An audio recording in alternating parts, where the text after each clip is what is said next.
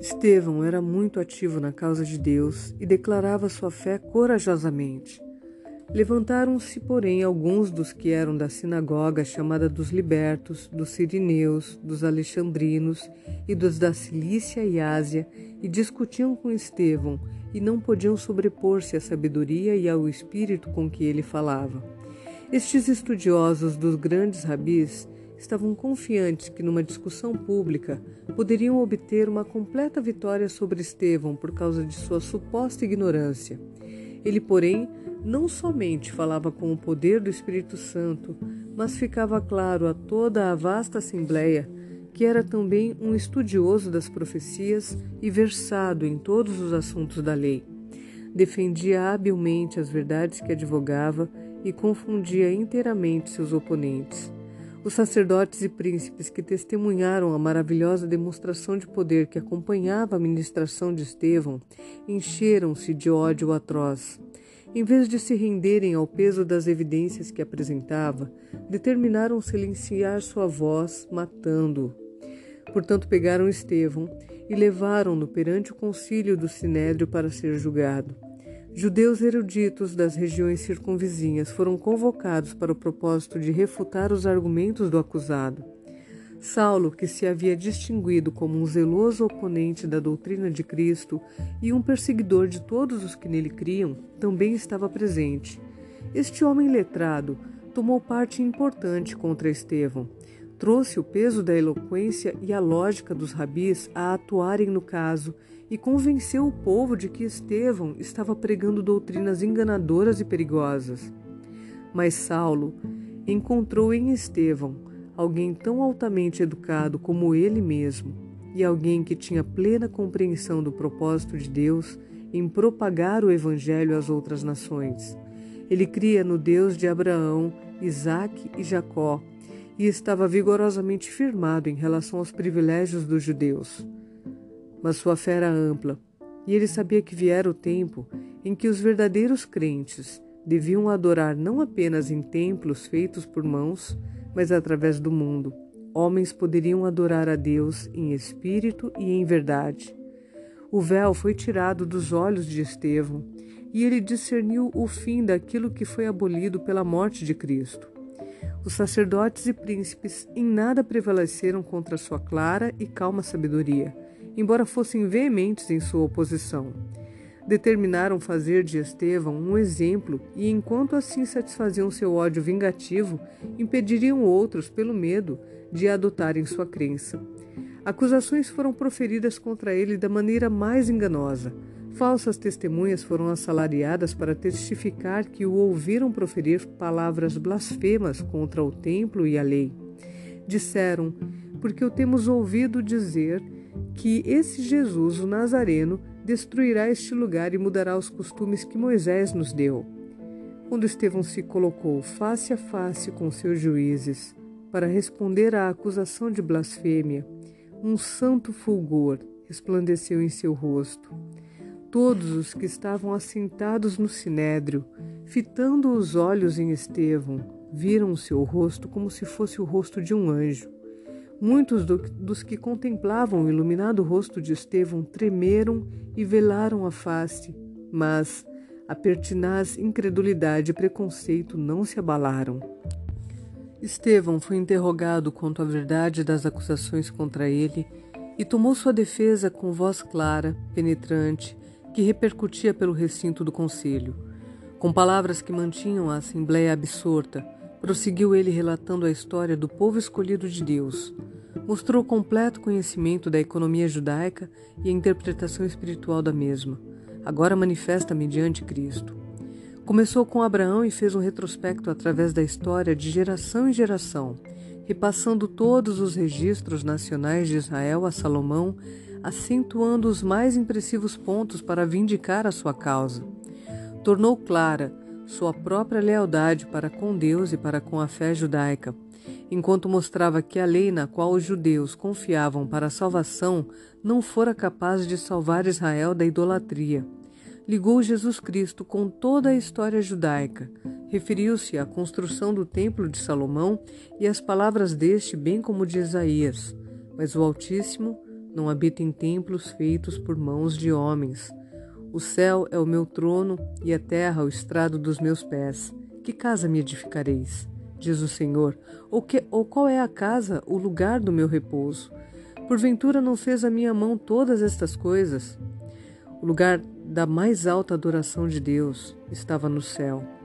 Quando Estevão atingiu este ponto, houve um tumulto entre o povo. O prisioneiro leu sua sorte nos rostos diante dele.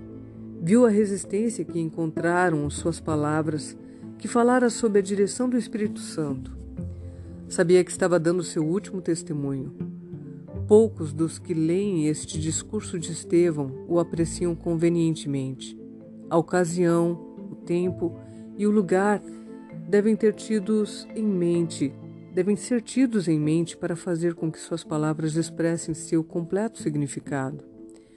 Quando ele estabeleceu a conexão entre Cristo e as profecias e falou como fizera a respeito do templo, o sacerdote, pretendendo estar tomado de horror, rasgou suas vestes. E este ato foi para Estevão um sinal de que a sua voz logo silenciaria para sempre. Embora ele estivesse apenas no meio do seu sermão, concluiu abruptamente, quebrando de súbito a cadeia da história e voltando-se para os seus enfurecidos juízes, e disse: Homens de dura cerviz e incircuncisos de coração e de ouvidos, vós sempre resistis ao Espírito Santo. Assim como fizeram vossos pais, também vós o fazeis. Qual dos profetas vossos pais não perseguiram? Eles mataram os que anteriormente anunciavam a vinda do justo, do qual vós agora vos tornastes traidores e assassinos, vós que recebestes a lei por ministério de anjos e não aguardastes. A esta altura, sacerdotes e príncipes ficaram fora de si de cólera. Agindo mais como feras rapinantes do que como seres humanos, precipitaram-se sobre Estevão, rangendo os dentes. Ele, porém, não se intimidou, já esperava por isso. Seu rosto estava calmo e resplandecia uma luz angelical. Os enfurecidos sacerdotes e a turba excitada não o aterrorizavam, mas Estevão, cheio do Espírito Santo, fitou os olhos no céu e viu a glória de Deus e Jesus, que estava à sua direita, e disse: Eis que vejo os céus abertos e o Filho do Homem em pé à destra de Deus. A cena ao seu redor perdeu-se-lhe de vista. Os portais do céu se abriram e Estevão, olhando, viu a glória de Deus, a glória das cortes de Deus e de Cristo, como se acabasse de levantar de seu trono, pronto para suster seu servo que estava prestes a sofrer o martírio por seu nome.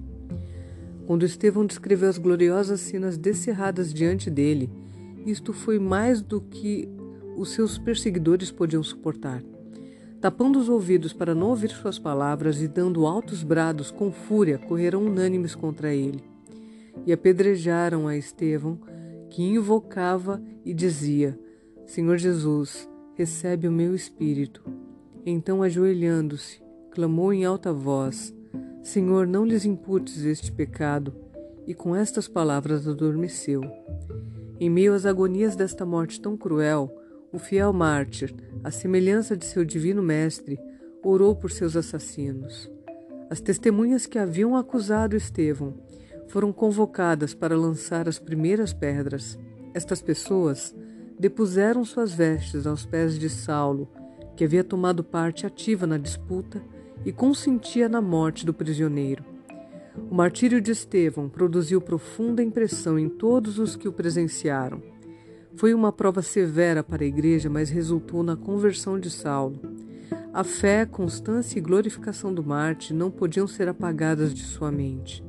O sinal de Deus em seu rosto, suas palavras, que alcançavam a alma de todos aqueles que, as, que as ouviam, exceto daqueles que estavam endurecidos pela resistência à luz, permaneciam na memória dos observadores e testificavam da verdade do que ele tinha proclamado.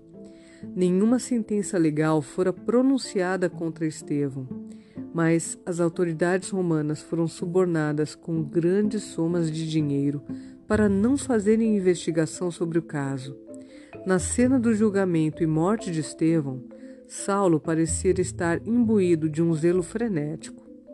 Parecia estar ficar, que ficou irado com a sua própria convicção íntima de que Estevão fora honrado por Deus, ao mesmo tempo em que era desonrado pelos homens.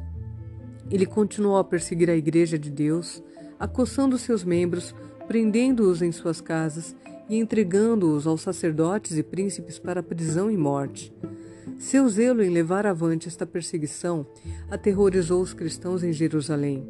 As autoridades romanas não fizeram esforço especial para deter a obra cruel e secretamente ajudavam os judeus a fim de conciliá-los a assegurar seu favor.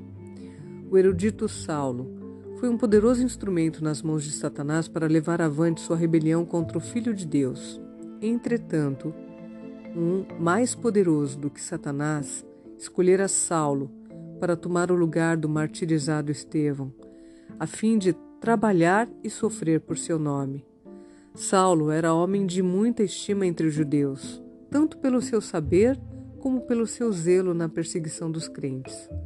Só depois da morte de Estevão se tornou membro do Sinédrio, sendo eleito para a corporação em consideração à parte que desempenhara naquela oportunidade.